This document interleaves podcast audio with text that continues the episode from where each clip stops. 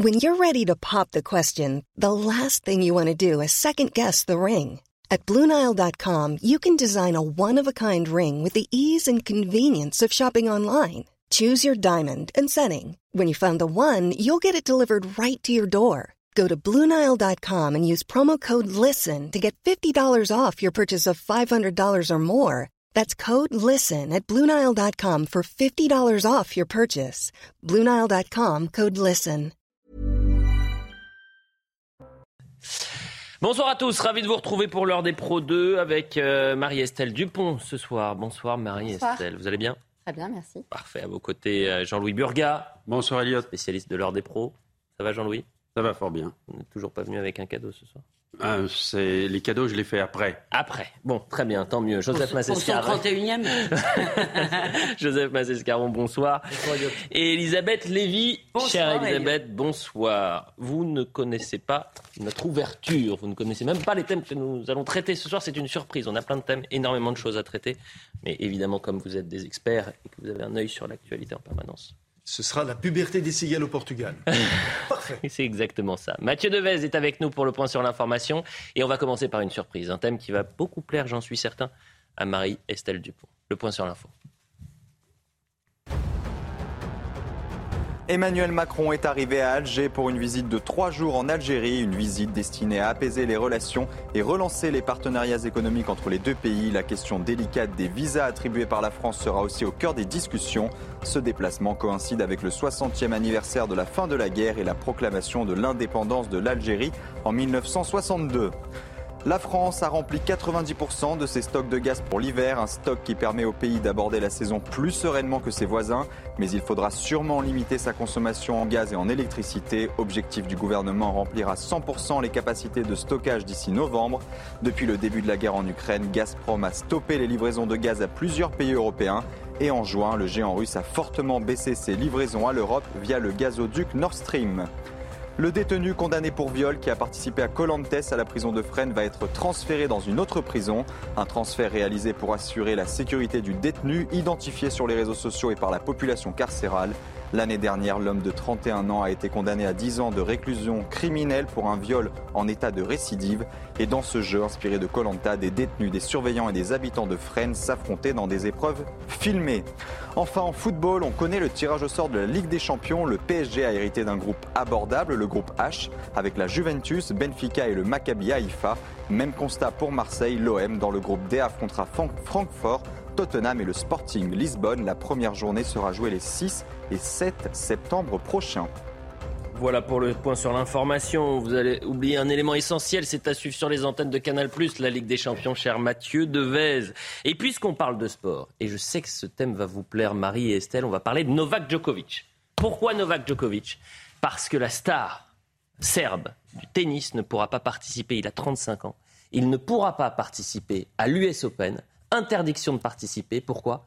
Eh bien parce qu'il n'a pas été vacciné. Aux États-Unis, si vous n'êtes pas vacciné, vous ne pouvez pas entrer sur le territoire américain. Et donc l'une des plus grandes stars de l'histoire du tennis, à 35 ans, qui participe à ces derniers événements sportifs, eh bien, il va devoir faire une croix sur le US Open. Est-ce que vous trouvez ça normal, oui ou non? Je vous pose la question juste après que Elisabeth Guedel nous donne toutes euh, les informations correspondantes à New York. Elisabeth Guedel Le suspense aura été maintenu jusqu'au bout, mais les autorités américaines avaient été très claires. Hein, pas de vaccination, eh bien ça veut dire pas de tournoi cette année. La réglementation aux États-Unis est très stricte et surtout, elle n'a pas changé depuis la levée des restrictions de voyage au mois de novembre.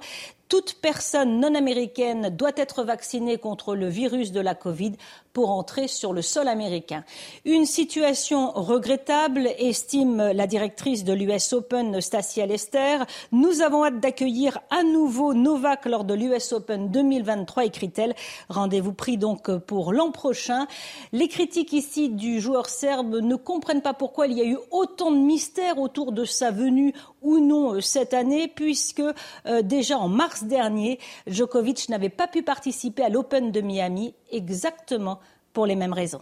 Mais la clé, c'est parce que la situation sanitaire s'apaise un peu sur le reste du pays, du pays aux États-Unis qu'on aurait pu penser, imaginer alléger les mesures. Non, mais vous pouvez, vous pouvez critiquer après euh, la loi américaine, mais qu'un pays souverain fasse respecter sa loi, si vous voulez, ça me paraît euh, pas euh, en soi euh, pendable. Après, on peut dire que c'est une mauvaise loi, mais ils n'allaient pas si vous voulez, enlever leur loi Faire pour une nos- exception pour Djokovic. Non, Ah, je veux dire, la loi, c'est la loi. Je veux dire, c'est, Non. c'est- vous n'allez pas, parce que c'est une star, dire, ah ben non, euh, vous, là, vous n'avez pas le droit d'entrer si vous n'êtes pas vacciné, mais lui, c'est une star, il a le droit. Alors après, on peut critiquer euh, le maintien de cette loi, d'autant plus avec ce qu'on sait sur les vaccins, avec, euh, enfin, sur, disons, sur leur efficacité, qui n'est pas aussi grande que ce qu'on aurait pu espérer, mais que un- c'est un État souverain. Et moi, j'aurais été, à vrai dire, choqué que... Enfin, c'est une euh, exception. bah oui. Oui, bien sûr qu'on fasse une exception. Est-ce que euh, euh, moi, ce qui me, ce qui me, ce qui me choque aussi, enfin, c'est autre chose. C'est pratiquement, c'est le débat, puisqu'on parle de, de droit, de droit américain. Euh, cet élément me paraît lilliputien par rapport à des problématiques hautement plus importantes, qu'est par exemple l'extraterritorialité du droit américain, qui pénalise toutes les entreprises en Europe, toutes les entreprises, notamment les entreprises françaises, pour lesquelles nous payons le plus souvent le prix fort. C'est-à-dire qu'il y a une sorte de flibustage juridique. Ça s'appelle le rapport de force. Ça s'appelle le rapport de force. Ça, ça ne pose aucun problème. Mais en revanche, Djokovic, allez hop, tac, on Bah non, mais c'est Voilà. le tout sanitaire. Mais- C'est-à-dire le qu'aujourd'hui, vous ne pouvez ça. pas rentrer sur le territoire Pour moi, le américain. vrai scandale, Oui. c'est s'il y a de scandale Mais juridique, la- c'est pas celui-là. Vous, vous- attendez, Voilà. vous Oui. pensez que la décision est critiquable parce que la loi en tant que telle est critiquable ou parce qu'on aurait dû laisser Djokovic rentrer? Moi, je ne critique rien, je vous écoute. euh, et- D'accord, euh. Pardon. Religieusement, Marie-Estelle Dupont, sur le tout sanitaire. Eh ben, pour vous répondre, euh, je pense qu'il aurait été dommageable qu'il y ait un passe droit, parce qu'effectivement, on envoyait un très mauvais message en disant parce que c'est une star, il y a un traitement différent. En revanche, la loi de maintenir une obligation euh, d'être vacciné euh, à un sportif jeune qui n'est pas dans la cible des personnes vulnérables, je pense que tout le monde sait que je ne la comprends pas. Oui, bien évidemment. Et ce que je trouve en, revanche remarquable, que l'on soit de son avis ou pas, c'est la droiture et l'intégrité de cet homme. C'est-à-dire qu'il envoie quand même le message aux journalistes. hein. Il y a eu un- une interview qui a été euh, beaucoup, euh, euh, beaucoup euh, Relayée. sur les réseaux, euh, où vraiment le, le journaliste lui dit mais vraiment vous allez renoncer à jouer, vous allez renoncer au Grand Chelem, vous allez renoncer à votre carrière. Et il est droit comme un i. En fait, cette image de droiture, de j'ai un principe qui est que mon corps euh, m'appartient et que je fais ce qui est OK pour moi, cet alignement, en tant que psychologue, forcément, il me parle, puisqu'on on essaye toujours de faire en sorte que le patient soit aligné avec lui-même et pas qu'il soit dans une distorsion et, et dans un paradoxe. Donc, euh, oui, de ce point de vue-là, il est, il est assez. euh, Je savais que il est jusqu'au boutiste. Malheureusement, je ne serai pas en mesure de me rendre à New York cette fois pour l'US Open. Bonne chance à mes collègues joueurs. Je vais me maintenir en bonne forme et dans un état d'esprit positif en attendant de pouvoir reprendre la compétition. Jean-Louis Burga. Djokovic, c'est un grand personnage. C'est un, c'est un immense sportif. Et j'aimerais bien, j'aimerais bien comprendre, parce que j'avoue que ça m'inquiète, qu'un personnage aussi intelligent, aussi, aussi fort que lui, arrive à, à- à se dire je ne veux pas me faire vacciner. J'aimerais Elle vient de vous l'expliquer, Non, Marie. non, pas- parce il fait ce qu'il veut avec son corps Non, s'il n'a pas envie d'être Il fait ce qu'il vacciné. veut avec son corps, mais il le fait parce qu'il pense que le vaccin a quelque chose de négatif pour son corps. ou qu'il n'en a pas besoin parce qu'il a 35 ans et qu'il ne risque pas de forme grave. J'aimerais bien avoir des explications. La deuxième chose que je voulais dire, c'est qu'en revanche, ce qui me plaît, c'est c'est toujours la même chose quand on arrive d'ailleurs aux États-Unis. Quand vous arrivez, vous vous êtes, euh, il y a des files d'attente infernales, mais tout le monde est à la même à la même enseigne. Tout le monde est traité de la même façon quand vous arrivez aux États-Unis.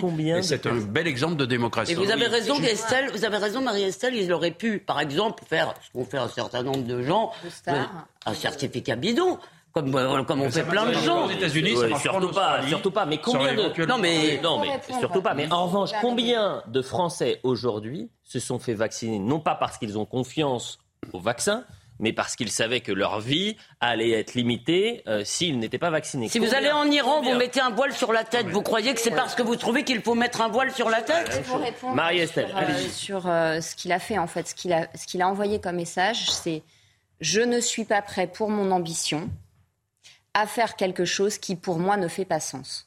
Et en termes de modèle identificatoire pour des jeunes, dire ton ambition c'est bien, l'ego c'est bien, la réussite c'est bien, la performance c'est bien, mais si c'est renier vraiment ce que tu penses et ressens, alors ne le fais pas.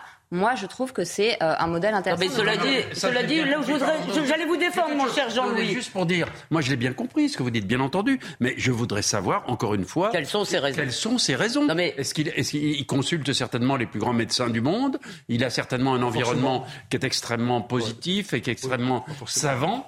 Et, et ce monsieur, et ce monsieur immense sportif, dont on ne peut pas. Non mais il dit non au vaccin. Jean-Louis, j'allais vous défendre justement oui. un peu parce que euh, je pense qu'il, si vous voulez, on, on, enfin tout ce qu'on a entendu ici euh, sur les plateaux, c'est que quand vous êtes un, un, sportif euh, de haut niveau et que vous avez 35 ans, plutôt le vaccin, le vaccin, franchement, est peut-être tout à fait inutile parce que il ne vous protège que des formes graves que vous avez très peu de chances de contracter en termes de risque.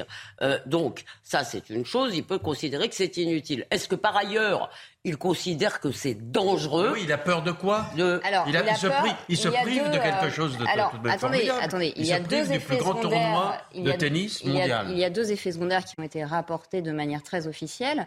C'est le risque de myocardite chez les hommes jeunes quand on multiplie les rappels. Euh, et euh, les troubles des règles chez les jeunes femmes. Moi, j'ai un exemple pas plus tard de cet été. Euh, d'une mère qui m'a dit j'ai fait vacciner mon ado pour qu'elle puisse continuer la compétition de ski et aujourd'hui de toute façon elle ne fait pas de ski parce qu'elle a des règles tellement hémorragiques et tellement de douleurs que en fait sa vie est pour le moment complètement à l'arrêt. Donc on peut oui, comprendre qu'un grand sportif, non, ayant ça, entendu ça, parler les, des myocardites, ayant entendu parler oui, mais ça, des c'est convaincant. Mais c'est pour ça que le thème est intéressant. il y a, Vous savez qu'il allait vous plaire. Euh, il y a beaucoup de sportifs américains qui semblent dire qu'ils ont eu euh, des difficultés. Euh, C'est-à-dire que si vous êtes un sportif de haut niveau, le risque de myocardite, je ne sais pas quelle est sa prévalence en réalité, mais, non, mais je crois qu'il existe quand même. Euh, on ne nous l'a pas inventé.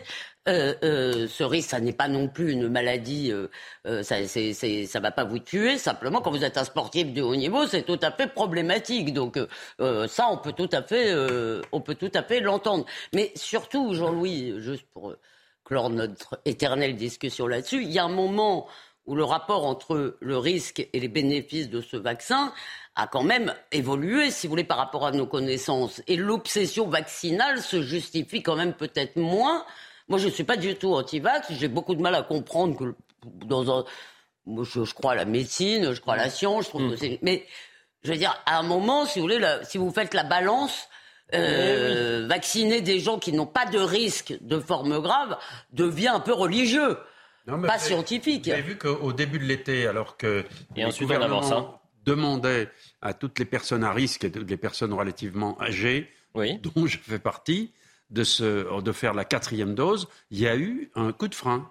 Il y a eu curieusement des gens qui, qui, ont, qui ont, attendu, qui disent on va voir le. Et, et donc, il y, a, il, y a, il y, a, à nouveau des questions. Mais il y a des questions qui se posent parce, bah, que, parce que vous êtes vacciné, vous êtes toujours contaminant et contaminable. L'injection euh, ne vous empêche ni de transmettre, euh, ni, de, ni de contracter une maladie, oui. et qu'en plus il faut la faire tous les trois mois. C'est peut-être intéressant qu'au bout de Avançons fois, un tout petit euh, peu. les gens se posent des questions. Avançons un tout Surtout petit peu. qu'à mon avis, on n'a pas fini avec ce sujet.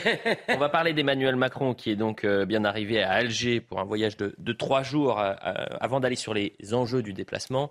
Et euh, il y a une conférence qui doit avoir lieu euh, dans, dans, dans, les prochaines minutes. Je veux que vous regardiez cette séquence qui a un lien avec le, le sujet dont, dont nous parlons depuis maintenant cinq minutes. Et dites-moi, vous allez voir la séquence, c'est lorsqu'il arrive donc sur le tarmac à Alger.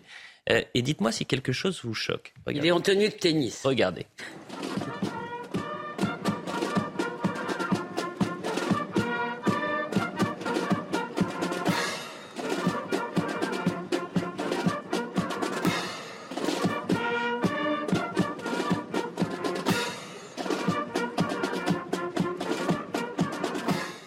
Marie-Estelle, il n'y a pas un léger problème? Le, le, petit câlin, le petit bisou avec le masque? Mais oui, je vois pas. Le, quel est l'intérêt de porter un masque quasi FFP2 Vous avez le masque, vous faites là. la collade, l'embrassade, vous serrez, vous faites des, des bisous. C'était une petite image. Joseph Massescaron. Le bon sens, c'est important d'avoir du bon sens. Si on porte un masque, on ne fait pas des accolades, j'imagine. Oui, tout à fait. Bon. Tout à fait. Voilà. Tout à fait, tout est dit, en quelque sorte. Voilà. On va avancer un tout petit peu et on va parler de. C'était juste vraiment une, une toute petite image. Euh, Emmanuel Macron qui devait être accompagné. C'est dû en même temps? C'est du en même temps, du grand rabbin de France, Raïm Korchia, pour ce déplacement. Euh, sauf que Raïm Korsia a été testé positif au, Covid. Mais ce qui me surprend. Voilà. Tiens, donc comme ça tombe bien, comme ça tombe bien pour les Algériens. Dans ah bah ça alors. Mais oh. ce qui me surprend, c'est que dans l'indifférence la plus totale médiatiquement, euh, Raïm Korsia a subi ces quatre derniers jours un torrent d'insultes euh, antisémites parce qu'il a eu le malheur d'être parmi cette délégation. Donc, euh, est-ce que ça vous êtes choqué par cette indifférence? Personne n'en a parlé ou que très peu. mais ce qui m'a pas étonné, c'est, excusez-moi, il y a un antisémitisme en Algérie qui est euh, euh, quand même assez répandu. donc ça ne m'a pas du tout étonné que bah, ça nous choque évidemment, ça continuera à nous choquer, les torrents d'insultes nous choquent. J'aimerais être sûr que ce n'est pas une maladie diplomatique, pour le coup, le terme serait tout à fait indiqué, qu'on lui a demandé euh, d'avoir pour parce que comme Emmanuel Macron va, si vous voulez, certainement faire assaut de faiblesse et de câlins avec les Algériens qui ne cessent eux de nous insulter de diverses façons, mm. euh, je, je peut-être que je vous dis n'importe quoi, je n'ai aucune information, mais tout d'un coup que Raïm Corsia, dont la présence n'était pas désirée par nombre d'Algériens, soit malade, c'est. En tous les cas, s'il est malade, souhaitons-lui un prompt rétablissement. Joseph Massescaron. Sur les insultes. Oh, sur, les insultes, alors là. Et l'indifférence. Hein, sur, les insultes. Surtout ça, le, le, rapport insulte, indifférence. Sur les insultes. pas les bons antisémites. sur les insultes, elles sont extrêmement intéressantes parce que alors là, franchement. Euh, s'il était encore besoin de se, de se convaincre que l'antisionisme, c'est l'antisémitisme, alors là, franchement, les insultes et les tombeaux d'insultes, c'est, vous pouvez les reprendre et c'est vraiment une démonstration. Mmh. Maintenant, euh, cette forme justement de, de, cet antisémitisme en Algérie a en plus a, pris euh, une importance beaucoup plus, euh, enfin, c'est est devenu exponentielle depuis que, évidemment, bien sûr, Israël a signé avec les Émirats Arabes Unis euh, s'est rapproché de l'Arabie saoudite, que l'Égypte est aussi en accord avec l'Égypte. Et ça, c'est quelque chose, on voit bien depuis plusieurs mois qu'il y a toute une partie euh, de la, de la presse algérienne qui est très proche des frères musulmans. Alors là, c'est euh, des tombeaux d'insultes. Et, la crainte, la crainte, c'était que évidemment le grand rabbin de France, tout d'un coup, allait évidemment euh, euh, en tête de ce complot, allait tordre le bras, et bien sûr, aux Algériens et les obliger à avoir une entente avec Israël. C'est juste vraiment, vous, lisez ça, c'est juste dément. C'est d'ailleurs le patron des frères musulmans qui le premier a dégainé, oui, le me semble-t-il, en disant, en France, hein, le patron des frères musulmans en France.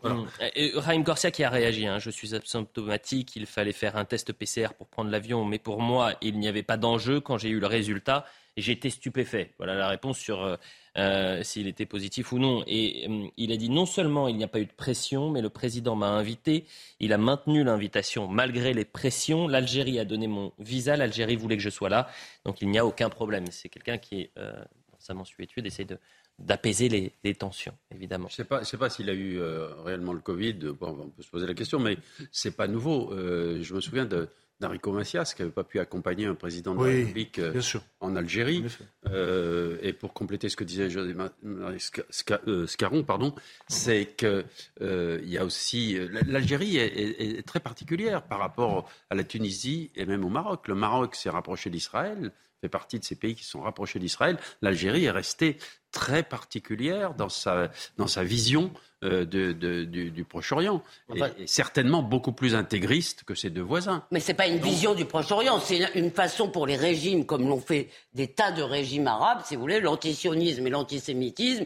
Assad l'avait, le père euh, euh, Hafez al-Assad l'avait expliqué au Wall Street Journal. Il avait dit que dans le fond, l'antisémitisme, c'était une méthode de mobilisation et d'endormissement des masses. Mmh. Donc, euh, comment Oui, oui, oui. Et, n'oubliez pas qu'il y a beaucoup de juifs français dont ma famille d'ailleurs, qui sont originaires d'Algérie. Il y a donc en plus une histoire. Bien sûr. Il y a une histoire passionnée et passionnelle, ça c'est évident. J'aurais aimé qu'on aille sur le fond et les, enjeux concernant ce déplacement en, Algérie, mais la conférence de presse euh, euh, avec Emmanuel Macron et son homologue algérien n'a pas encore commencé. Euh, donc peut-être que on peut peut-être vous dire un mot. évidemment, vous pouvez dire un mot, mais ça prend plus de, corps, plus de sens si on est avec cette, cette, conférence de presse. Mais allez-y. D'abord, enfin, en, en, diplomatie, les, les, mots ont un sens. il ne s'agit pas d'une visite d'État, il s'agit d'une visite officielle et d'amitié. Entre guillemets. Voilà.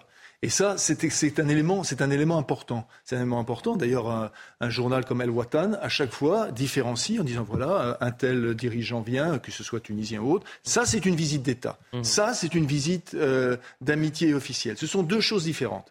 Et déjà, euh, déjà, le fait que l'on nous présente cette, euh, cette visite, parce qu'il y a un caravansérail de 90 personnes avec Emmanuel Macron comme euh, voilà la visite de, son médecin, déjà ça, pose un problème parce qu'on on ne, on ne nous présente pas la réalité. Euh, c'est une visite d'amitié et officielle. C'est pour ça qu'il va notamment s'adresser euh, à Oran, à la, à, la, jeunesse algérienne, avec Kamel Daoud, etc. etc. Donc, en fait, le problème, puisqu'on a dit, voilà, on va traiter de ceci, de ceci, de cela, ce sont les interlocuteurs. En Algérie, si le mot, par exemple, État profond a un sens, dans la, dans la, vie politique, c'est bien en Algérie. En Algérie, il y a un État profond. on ne sait pas qui, pas qui dirige l'Algérie. Qui, qui, dirige l'Algérie. On ne sait pas qui a le pouvoir en Algérie. Juste, il y a, il un mot. Hein. Il y a, quelques jours, euh, euh, le, président Tebboune a décoré le, général Médiane, le fameux Toufik.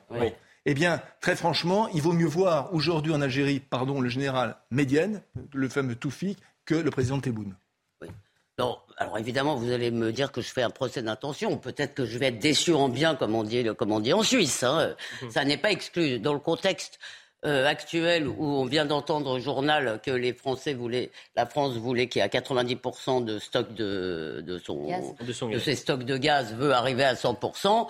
On pense bien, si vous voulez, que cette visite n'est pas faite que pour l'amitié et pour parler à la jeunesse algérienne, elle est faite pour le gaz. Et vous voulez, les Algériens sont quand même champions dans une chose, au nom de la mémoire. Ah ben, j'ai entendu quelqu'un qui nous expliquait que c'était normal qu'un État construise sa mémoire. Oui, certes, qu'il y ait un discours mémoriel, c'est tout à fait... Euh, qu'il y ait une falsification au nom de cette mémoire. Les Algériens falsifient l'histoire parce que, à peu près ex aequo avec les Juifs, comme responsables éternel du malheur des Algériens, c'est pas l'incurie de leurs dirigeants. L'Algérie devrait être un pays richissime, si vous voulez, devrait être un pays prospère. C'est un pays où tout va mal parce que tout est allé dans les poches des dirigeants. Donc c'est pas l'incurie des dirigeants, c'est donc éventuellement les Juifs, mais c'est surtout la France. Si vous voulez. Et Emmanuel Macron. Et parfois l'intérieur de les Kabyles. Voilà. La Kabylie. Voilà. Et Emmanuel Macron s'est déjà illustré en Algérie par des propos euh, qui, moi, m'ont humilié en tant que Française, d'aller dire là-bas qu'il euh, n'y avait pas de culture française. Que... arrière, euh, il, y a, il, y a, peu de temps. Comment Il a fait machine arrière. Oui, bah d'accord, mais d'une façon, aussi brutale que, que, que oui. Mais si vous voulez, les, les machines arrière, bon, vous savez ce que je pense du en même temps. Donc, si vous voulez, on peut craindre que là où il y a un enjeu économique et énergétique, on peut craindre que euh, le président euh, n'exige rien en retour des nombreuses concessions de discours qui ont été faites par la France, et je reconnais partie, mmh. quand les Algériens ont-ils reconnu les crimes du FLN, le massacre, les massacres euh, des, de ce qu'on appelait les Européens, vous savez, en Algérie, le refus d'appliquer les accords d'Évian avec l'expulsion euh, des pieds noirs. Quand on écoute Elisabeth, on comprend que la situation, les rapports entre la France et l'Algérie sont effectivement compliqués et resteront compliqués encore longtemps. Mais, mais euh, ce qu'on entend tout de même, si on essaye d'écouter les Algériens tels qu'ils sont, même si on écoute un peu le général euh, euh Kefiem ou un peu le, le, président, enfin si on essaye de, de, de, de comprendre à travers tous leurs discours, c'est qu'ils ont, ils demandent aujourd'hui d'être, d'avoir des rapports avec normaux avec la France, c'est-à-dire d'être de, fonctionner comme avec un pays étranger normal. Est-ce que ça consiste à ne pas venir se faire soigner en France dès qu'ils ont un problème, par exemple, les rapports normaux et, donc, Non, mais moi, je veux bien. Hein. Est-ce que sur la question migratoire, par exemple, vous trouvez, Jean-Louis Burga, qu'il y a une relation qui est saine et, normale entre la France et, l'Algérie? Je vais aller un tout petit peu plus loin euh, dans, mon, dans ma question. C'est-à-dire que vous avez euh, aujourd'hui 7000, un peu plus de 7700 mmh. euh, Algériens en France qui ont reçu une obligation de quitter le territoire. Euh, il y en a 22 qui ont été exécutés. Oui, c'est ça. S'il y, a un sujet qui apparemment est sur la table, euh, c'est celui-là. Si, Emmanuel Macron a, fait un peu machine arrière par, rapport, bah, par, rapport à sa, par rapport à sa, à sa déclaration de 2017 où il tentait de s'excuser de la colonisation d'Algérie, euh, c'est effectivement un sujet qui normalement, devrait être posé devant les autorités algériennes, avec le deuxième sujet dont a évoqué Elisabeth, c'est-à-dire l'approvisionnement. Non, mais l'approvisionnement ah, sont, les deux sujets qui effectivement sont principalement, apparemment, pour ce qu'on en sait, sur la table. Maintenant, avec Emmanuel Macron, il y a toujours beaucoup de choses qui peuvent se développer. franchement, un dernier mot et on parle ah. la publicité. non, mais on en sait. C'est-à-dire que on n'en sait rien. on, est, euh, euh, on, est en effet dans une position euh, où c'est même pas de faire des papouilles à l'Algérie. Moi, j'ai l'impression qu'on est, qu'on est dans une position de, de, devant l'Algérie. Donc, simplement, l'Algérie aujourd'hui est un pays qui est un pays isolé. Il, il s'est isolé de l'Espagne, il s'est isolé du Maroc, il tient par son alliance avec, avec les Russes, avec les Russes. Non, non, il tient avec, euh, par son alliance avec les Russes. Il a ouvert ses ports à la Russie, etc. Donc, nous, on est, il y a quand même des éléments pour parler en situation de force. La question est, est-ce que oui ou non, on est capable d'avoir un rapport de force avec l'Algérie? La publicité, on revient dans quelques instants. Abondance, insouciance, évidence, c'est terminé. Est-ce que ces propos vous ont choqué? On va revenir sur la déclaration d'Emmanuel Macron. Énormément de réactions politiques, des Français également qui ont pu euh, réagir et même des patrons. On voit tout cela après la publicité. La deuxième mi-temps de l'heure des Pro 2 avec Marie-Estelle Dupont, Joseph Massescaron, Elisabeth Lévy et Jean-Louis Burgard. On va parler d'Emmanuel Macron et, cette déclaration, ce tableau très sombre dressé par euh, le chef de l'État hier qui a entraîné une colère et de l'opposition et de nombreux Français qui ont considéré que euh, de parler de la fin de l'abondance, de la fin de l'insouciance, des évidences, euh, c'était presque insultant. Parce qu'il n'y avait pas d'abondance et d'insouciance avant. Oui, parce que les mots ont un sens. Et parler d'abondance quand tout le monde, ou en tous les cas une grande majorité des Français, font des vrais efforts euh, au quotidien, c'est peut-être un peu choquant, voire insultant. Je vais vous poser la question juste après le JT de Mathieu Devez. En Ukraine, la centrale nucléaire de Zaporizhia, désormais privée de son réseau électrique, selon l'opérateur des incendies provoqués par les Russes, serait à l'origine de cette coupure historique. Depuis plusieurs semaines, Moscou et Kiev s'accusent mutuellement de bombarder la plus grande centrale nucléaire d'Europe, aujourd'hui sous contrôle russe. De nouvelles violences urbaines à Sevran, en Seine-Saint-Denis, vers 1h du matin la nuit dernière, dans une cité. Une patrouille a été la cible de projectiles jetés par des individus cachés dans la végétation. En entrant dans la cité, les policiers sont tombés dans une embuscade. Des individus les ont pris à partie, leur ont lancé des pavés et des mortiers d'artifice. Personne n'a été blessé, mais un véhicule de police a été dégradé. Enfin, Michel Martin sera définitivement libre en fin de semaine. L'ex-femme de Marc Dutroux a purgé 16 des 30 ans de prison auxquels elle avait été condamnée en 2004 avant d'obtenir une libération conditionnelle en août 2012. La Belge de 62 ans a été reconnue coupable d'avoir participé aux séquestrations par son ex-mari de six fillettes en 1995 et 1996. Quatre d'entre elles sont mortes. Alors je vais te dire en toute honnêteté, je regrette de ne pas avoir vu euh, ce sujet-là un peu plus tôt parce que je pense qu'on aurait pu en, parler ensemble. C'est-à-dire qu'elle a été condamnée à 30 ans de réclusion. Elle a purgé 16 ans de, elle a fait 16 ans de prison. Elle quitte donc la prison après ces, ces atroces euh, faits. Eh bien, ça vous fait un très bon sujet pour demain matin, cher Elliot. Nous vous regarderons. J'y pense déjà. Euh, parlons d'Emmanuel Macron. Et fascinant de voir à quel point ce triptyque abondance, euh, évidence et insouciance, la fin de l'abondance, insouciance et, des, évidences, a pu choquer euh, les, Français et notamment certains responsables politiques. On était ce matin avec Fabien Roussel, euh, député du Nord et responsable du Parti communiste français. Il était à Malo-les-Bains ce matin pour accompagner 5000 personnes qui n'ont justement pas pu partir en vacances parce qu'il manque d'abondance, de liquidité en quelque sorte, et donc ils ont pu profiter d'une journée à la plage. Et justement, Fabien Roussel a, alerté le chef de l'État en disant Je ne suis pas sûr que ces personnes-là aient, apprécié euh, vos propos. Écoutez. Mais moi, j'aurais aimé que le président de la République vienne ici tenir son discours et leur dire à eux c'est fini l'abondance, c'est fini l'insouciance. Vous croyez qu'ils n'en ont pas des, soucis, eux? Vous croyez qu'ils sont insouciants? Vous croyez qu'ils sont dans l'abondance, euh, ces familles qui ont euh, du mal à remplir le frigo, qui, qui ont du mal à faire un plein d'essence? Mais c'est un président de la République qui est hors sol. Il revient de son fort de Brégançon où il a fait du jet ski, où il a profité de la piscine privée en famille et il vient dire aux Français c'est fini l'abondance. Mais ce décalage entre la réalité que vivent une majorité de nos concitoyens et, le président de la République, mais c'est plus un fossé, c'est un gouffre. Alors je rappelle ces chiffres quand même euh, depuis hier, mais vous avez 20% des Français qui déclarent avoir souffert du froid au cours de l'hiver 2021.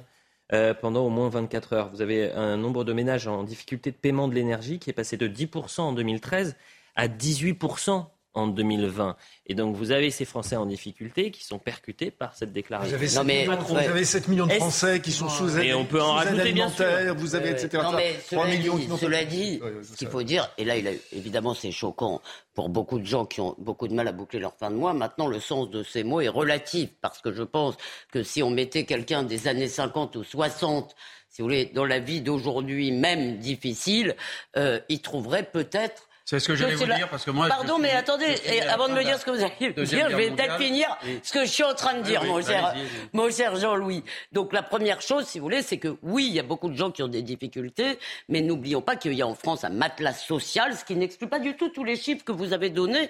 Et c'est évidemment, on, se compare à ce qu'on a autour de nous. Mm. Donc, il y a des gens qui sont en très grande difficulté, que Emmanuel Macron ne s'en soit pas rendu compte avant, c'est choquant. Mais moi, il y a une chose qui me choque plus, en fait. Mm. Que ce soit là ou dans son propos sur les professeurs, il semble considérer que la crise française, c'est juste un problème d'argent un problème euh, économique. Et cet économisme commence à me fatiguer parce que, et il est d'ailleurs partagé au-delà d'Emmanuel Macron par toute la société, par une grande partie de la société, l'homme ne se nourrit pas seulement de pain. La crise française, c'est aussi une crise du sens de la nation et une crise culturelle profonde de projection dans l'histoire et euh, penser que tout se réduit par de l'argent, se réduit ah à l'argent me semble non, il a, il, a, il, a trouvé une belle formule. Hein, il a trouvé une belle formule. Euh, euh, mais j'ai.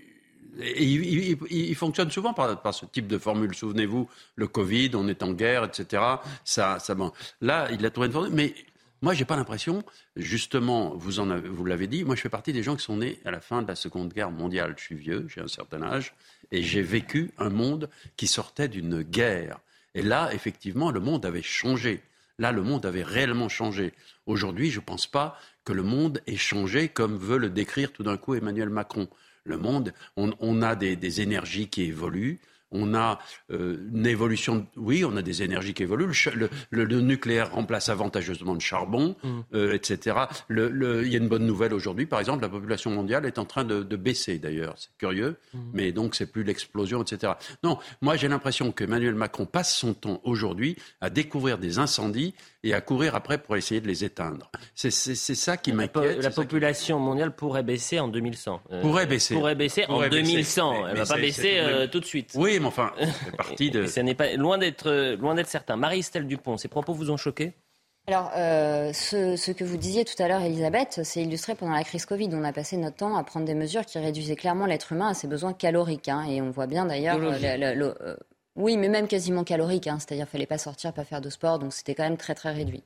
Moi, quand j'ai fait un peu l'analyse de ce, de ce discours, j'ai vu qu'il y avait plusieurs niveaux en fait de, de langage. D'abord, j'ai cru que c'était un aveu d'impuissance, enfin un aveu d'échec, et qui reconnaissait finalement les limites de ce qu'on nous avait beaucoup vanté depuis des décennies, à savoir l'hypermondialisation, la perte de la souveraineté énergétique, la désindustrialisation du pays, etc. Et que finalement, bah, on arrivait à une impasse parce que finalement, ce qu'on va devoir faire aujourd'hui comme sacrifice est aussi le résultat des politiques de l'Union européenne et euh, des choix qu'ont fait nos politiques en France depuis 30 ans. Ça, ça a été euh, le premier niveau. Le deuxième niveau, c'est que euh, je me suis dit peut-être que c'est un masque euh, sans faire de mauvais jeu de mots. Euh, c'est un masque un peu lyrique, comme il a parfois des envolées un peu lyriques, euh, sur l'absence de cap, puisqu'à un moment donné, on nous a dit jamais on sacrifiera les terrasses pendant la crise Covid et le plaisir, et maintenant il faut renoncer aux illusions et aux évidences. on nous a dit qu'on allait mettre à genoux l'économie russe, et puis maintenant c'est nous qui allons quasiment nous priver de chauffage. Bon, ensuite j'ai pensé que peut-être c'était une projection. Parce que là, je me suis quand même nous parler d'insouciance. Mmh. Alors qu'un euh, un ménage de quatre à Paris ne peut pas s'acheter un appartement quand les deux travaillent sans avoir un apport familial, je pense qu'il est un petit peu déconnecté. même le louer, parce que nous, euh, euh, cliniciens, nous n'avons jamais vu les gens aussi anxieux qu'aujourd'hui. Donc, j'ai pensé aussi que c'était une projection. Et puis, à un moment donné, je, dans l'analyse sémantique, je me suis dit, mais en fait, il est en train de nous dire qu'on va devoir être fier de se sacrifier. Et là, il y a quand même un parallèle avec des propos qui ont été tenus notamment à Davos, euh, qui sont, je trouve, euh, un peu préoccupants sur les influences philosophiques euh, dont il Rien ne vient rassurant. Quel propos euh, bah, Notamment euh, tout le courant de pensée de Klaus Schwab sur le fait que on va devoir passer à un tout autre mode de vie, on va devoir s'appauvrir considérablement et que c'est très bien et que sobriété. Voilà. Bon, mais je trouve que c'est rien de rassurant. C'est dommage que c'est autre la déclaration. c'est un terme employé par Klaus Schwab pour passer à un autre mode de vie. Autre réaction politique. Je, je, je, Joseph. parce que euh, Maëstel a, a cité en effet, il emploie très souvent le mot euh, euh, non pas basculement, mais la grande bascule. Et moi, je trouve ça génial parce que la bascule, c'est le nom de la planche de la guillotine. Ah bon, évitons d'avoir ça euh, dans les prochains mois. Excusez-moi d'être taquin. Hein. Mais vous avez bien raison, vous avez bien raison. Non, mais vous êtes plutôt inquiétant, mon cher Joseph. oui, c'est pour ça. Nicolas Dupont-Aignan, qui était notre invité ce matin chez Laurence Ferrari, et qui lui dit, mais Emmanuel Macron a dressé le bilan du, du précédent président. Sauf que le précédent, c'était lui. Les cinq dernières années, c'était lui. Donc son bilan-là nous mène à cette situation-là. Écoutez. Le président de la République, en fait, dresse le bilan de son action. C'est-à-dire c'est le spectateur. C'était l'abondance et l'insouciance C'est le spectateur, non, c'est le spectateur de sa propre impuissance. C'est le spectateur et le commentateur permanent de la faillite de sa politique. C'est lui. C'est lui qui nous met dans cette situation. Euh, c'est le pyromane qui se prend pour un pompier ou le pompier qui a été pyromane. Il nous prépare à une pénurie. C'est ça, en fait, ce discours. D'énergie. D'énergie. D'accord. Mais c'est lui qui l'a organisé. Joseph Massé-Escaron, est-ce qu'il vise juste euh, Nicolas Dupont-Aignan, là? Ah, la, possibilité, en effet, que l'on que l'on prépare sur la, pénurie d'énergie. Il y a, c'est le point qui, euh, qui, fait son numéro d'ailleurs sur le fait de, savoir s'il y aura euh, encore de l'électricité en, hiver. en, hiver. Euh, Mais plus sur le, fait qu'il il est en train de dresser le, bilan de son action.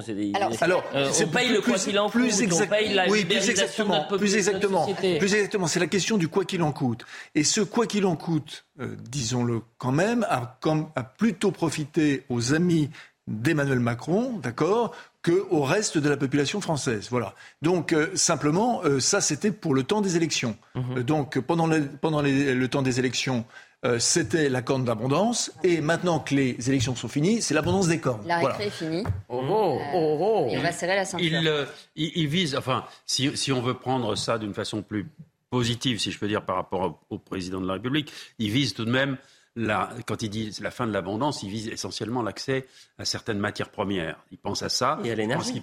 Mais les Français font déjà, pardonnez-moi Jean-Louis, les Français font déjà des efforts. Il pense aussi à un problème qu'on affronte depuis quelques semaines. Il pense à l'eau aussi. Il pense à l'eau. Mais vous croyez que les agriculteurs, ils ne font pas déjà Oui, oui. Ils n'y pensent pas déjà depuis des années Mais si, si on essaie d'expliquer ce qu'il vit, parce que dire c'est la fin de l'abondance, je trouve que c'est un, une, une expression qui est violente. Mais évidemment que c'est Mais si vous me permettez, moi je voudrais poser une question à Marie-Estelle, en plus, ah. comme, qui, qui voit une, ça. Une par émission, hein, pas deux. Hein. D'accord, non, mais parce que. Non, mais c'est très.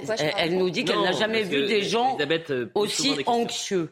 Et ça, effectivement, même euh, ça, vous n'allez pas vous consoler ou vous guérir votre anxiété en vous disant euh, dans les années 50 ou les petits Chinois ou je ne sais pas quoi, ça ça va pas. Effectivement, on est dans un monde et, et donc il me semble que ce qui est beaucoup plus ancien, même qu'Emmanuel Macron, soyons quand même euh, justes, euh, si vous voulez, c'est plutôt la question de l'optimisme. Je ne suis pas sûr que dans les années 70, par exemple, les gens avaient beaucoup plus d'argent, de moyens euh, de se balader dans le monde entier, les transports étaient beaucoup plus chers, etc. Il y avait beaucoup moins d'accès à plein de choses. En revanche, ils pouvaient se projeter dans l'avenir.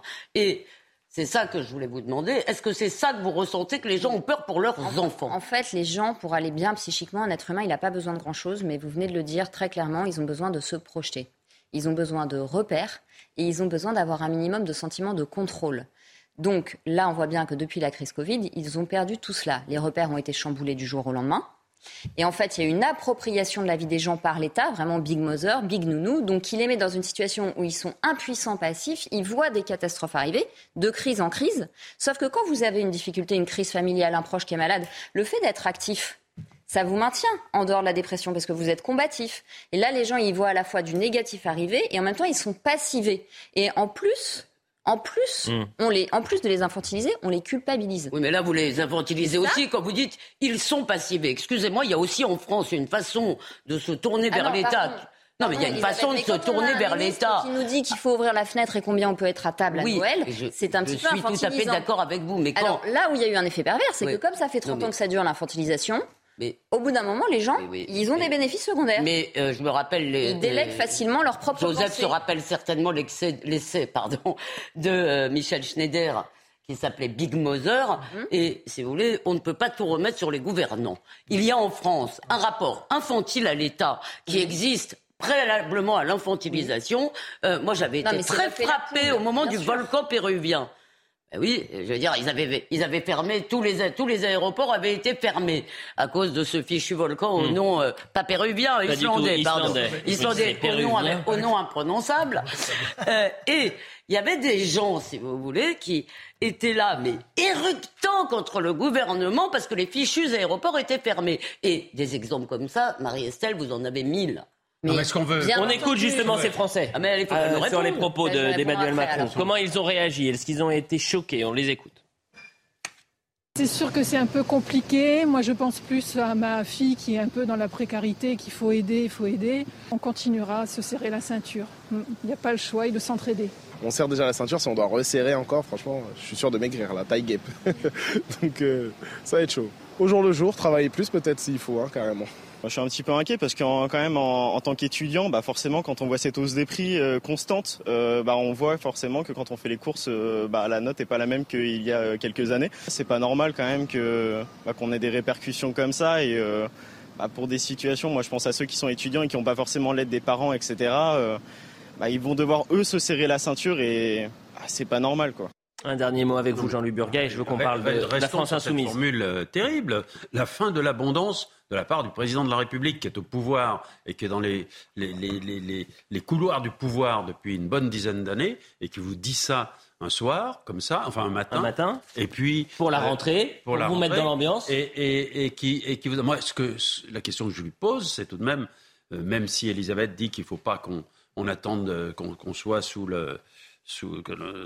qu'on attende tout de, de, nos gouvernants, mais c'est un peu prévision. C'est, la, fin de l'abondance, elle est à cause, à cause de qui? C'est à cause de, de, manque de prévision, de manque de visibilité. Mais en plus, euh, je pense que les Français politique un peu folle vis-à-vis de la Russie. je, demande... répondre à, Elisabeth. Très vite, parce qu'après, il faut qu'on avance. Allez-y, Marie-Estelle. Bien, bien entendu que chacun euh, a son ambivalence à régler par rapport au fait que d'un côté, on ne veut pas que l'État nous enquiquine et d'un autre côté, on est content qu'il nous prenne en charge. Néanmoins, il n'y a jamais eu le débat sur la souveraineté, par exemple. C'est-à-dire que toutes les décisions politiques qui ont été prises, finalement, les, les Français, même pendant la dernière campagne électorale, n'ont pas été euh, n'ont pas été consultés. Donc on les a aussi mis dans cette position de forçage. Non, mais là vous avez raison. Euh, vous avez raison on a tous un travail introspectif à faire pour se prendre en charge, bien entendu. Mais à un moment donné, il y a eu aussi une vraie manipulation, et notamment euh, jusqu'à l'éducation nationale, où il y a des choses qu'on n'apprend pas aux élèves. Euh, et même sur l'éducation nationale, de quoi il parle Du salaire des profs qui est important. Mais il me semble que c'est pas le cœur de la crise de l'école. son discours a, duré une heure à, la Sorbonne, mais je vais. alors, pour être très honnête, j'ai pas pu écouter toute l'heure. Et ce qui m'intéressait, comme vous, Elisabeth Lévy, je voulais savoir s'il avait euh, eu un mot pour ces professeurs qui aujourd'hui euh, se s'autocensurent sur des questions qui sont essentielles. Est-ce que euh, il a pu avoir, est-ce qu'il a eu un mot Je suis comme vous, j'ai pas écouté, j'ai écouté que la première moitié. C'est ça que je, vais en profiter un, peu ce soir. Mais avançons. Mathilde Panot, bras droit de Jean-Luc Mélenchon, président du groupe euh, LFI à l'Assemblée nationale, persiste et signe sur la question des policiers, à savoir la police tue. Et pour Mathilde Panot, c'est factuel, la police tue comme euh, la grippe tue. Voilà l'exemple qu'elle prend. On l'écoute. La police tue, je vais employer euh, une comparaison qui peut-être va vous paraître bizarre, mais c'est comme quand lorsque vous dites la grippe tue. Ça ne veut pas dire que la grippe tue à chaque fois, mais euh, ça veut dire que oui, il y a des cas de violence policière qui ne sont pas acceptables. Et je dois dire que lorsqu'une jeune fille d'une vingtaine d'années, qui n'est même pas en train de conduire, est tuée euh, alors que très clairement, ce, même s'il y avait un refus d'obtempérer qui aurait été avéré, ce n'est pas elle qui était en train de conduire, ce n'est pas. Mais au-delà suis désolé de vous dire ça comme ça, mais Mathilde Panot dit n'importe quoi. Non, mais vous concernant cette, ce refus que pendant 5 ans, pendant cinq ans, nous allons tous ici être obligés, parce que nous sommes obligés, puisque c'est l'actualité, être obligés de décortiquer les inepties syntaxiques de Madame Mathilde Panot ou de Sandrine Rousseau pendant 5 ans. Mais c'est un cauchemar. C'est le premier, c'est le premier cercle, c'est le premier cercle de l'enfer de Dante. Bah non, parce que c'est vraiment. Je me permets. Non, mais attendez, je vous laisse parler. Je vous laisse évidemment débattre. Mais je me permets. Elle ne sait même pas de quoi elle parle. Elle ne sait même pas de quoi elle parle. Justement, je permets de faire une précision, c'est parce, c'est pas parce qu'il y a eu refus d'obtempérer que les policiers ont tiré, c'est parce qu'il y avait légitime défense. C'est-à-dire que vous avez une voiture qui fonçait sur les policiers. Voilà pourquoi ils sont. dire la police tue comme ça, ça veut dire la police tue tout le temps. Mais ce ce qu'elle fait, c'est qu'elle accroche, pardon, elle accroche une cible dans le dos des, policiers. Voilà. On a vu que là, on vient de voir qu'à Sevran, il y a eu un, un, un, lors des infos qui nous ont été, données de la commission, qui a eu voilà, qui a eu des, des, policiers qui ont, été, policiers qui ont été attaqués, dans, qui sont tombés dans un guet-apens. Ils risquent leur vie, je veux dire qu'ils risquent leur vie en permanence. Et tout ça, c'est à cause de politiques qui sont absolument irresponsables et qui passent leur temps à accrocher des targets dans leur dos. Mais attendez, on peut, alors, on peut dire que c'était pas un refus d'obtempérer, ah, que c'était autre chose. on peut dire qu'en plus, elle s'en prend à euh, une figure d'autorité. Mais juste, elle est en train d'assimiler une catégorie de la population à un virus. Le, ton est donné quand même. Un virus pour ah, oui, la, grippe, la grippe. Ah oui, la grippe, oui, oui, la raison. C'est très juste. Moi, je connais des régimes qui ont assimilé des populations à des virus. Non, une, compa non, une comparaison, c'est pas une. C'est inquiétant de faire ça. La sémantique, je... elle a voulu. La sémantique, la, la sémantique n'est pas rassurante. Non, la oui, mais je ne lui prête pas d'intention, mais je trouve ça extrêmement grave d'assimiler une partie de la population à un virus. Là, vous pouvez dire, elle compare pour essayer d'expliquer ce qu'elle dit, mais pas la gravité, la gravité. Mais qu'il y a derrière Même sans cela, je trouve que ces propos sont très graves. De quel droit mais... une partie de la population, surtout quand on donne des leçons de morale à tout le monde, à une maladie oui, je trouve pas qu'elle ait voulu Je ne suis pas sûr. Si vous voulez qu'on fasse, il faut faire attention aussi parce qu'à chaque fois on nous dit qu'elle n'a pas voulu assimiler les forces de l'ordre à, chaque fois, à une maladie. Elle n'a pas voulu dire les policiers. Marie-Estelle a raison, c'est d'ailleurs les mots, les mots ont un sens. Mais attendez, excusez-moi, quand je ne sais plus qui avait parlé euh, euh, d'Elisabeth Borne en disant elle est rescapée euh, de la vie publique, on lui a fait un procès en disant elle dit ça parce qu'Elisabeth Borne est enfant de rescapée. Excusez-moi, il y a un moment euh, ils disent, pardonnez-moi, ils disent assez de, je vais être poli comme Joseph, je n'oserais pas à ses côtés dire un plus gros mot, mais je dis ineptie. Ah. Euh, il a dit ineptie, ça me paraît très bien, euh, pour que je ne fais pas cette interprétation. En revanche, euh, euh, ce que, euh, la question que vous posez, je pense qu'ils se trompent parce que ce qu'ils cherchent, c'est comme d'habitude, ils espèrent avoir les banlieues, ils auront les racailles. Parce que les habitants des banlieues, si vous voulez, qui subissent les racailles, eux, ils veulent des policiers. Il nous reste deux minutes et je voulais vraiment qu'on fasse ce thème. Mercredi, jour de fête nationale en Ukraine et après six mois de conflit, plusieurs manifestations ont eu lieu sur notre sol en soutien euh, aux Ukrainiens. L'une d'entre elles, de ces manifestations à Bergerac, a été euh, perturbée par un suppléant du député RN Serge Muller. Cet homme-là, donc euh, suppléant du député, est, arrivé lors de la manifestation pro-ukrainienne avec un, drapeau d'une république séparatiste pro-russe dans le Donbass. certains médias l'ont traité hier et on, la question a été posée à, Louis Alliot ce matin, qui est candidat à la, euh, présidence du, du Rassemblement national chez nos confrères de BFM. Écoutez sa réponse, c'est assez intéressant.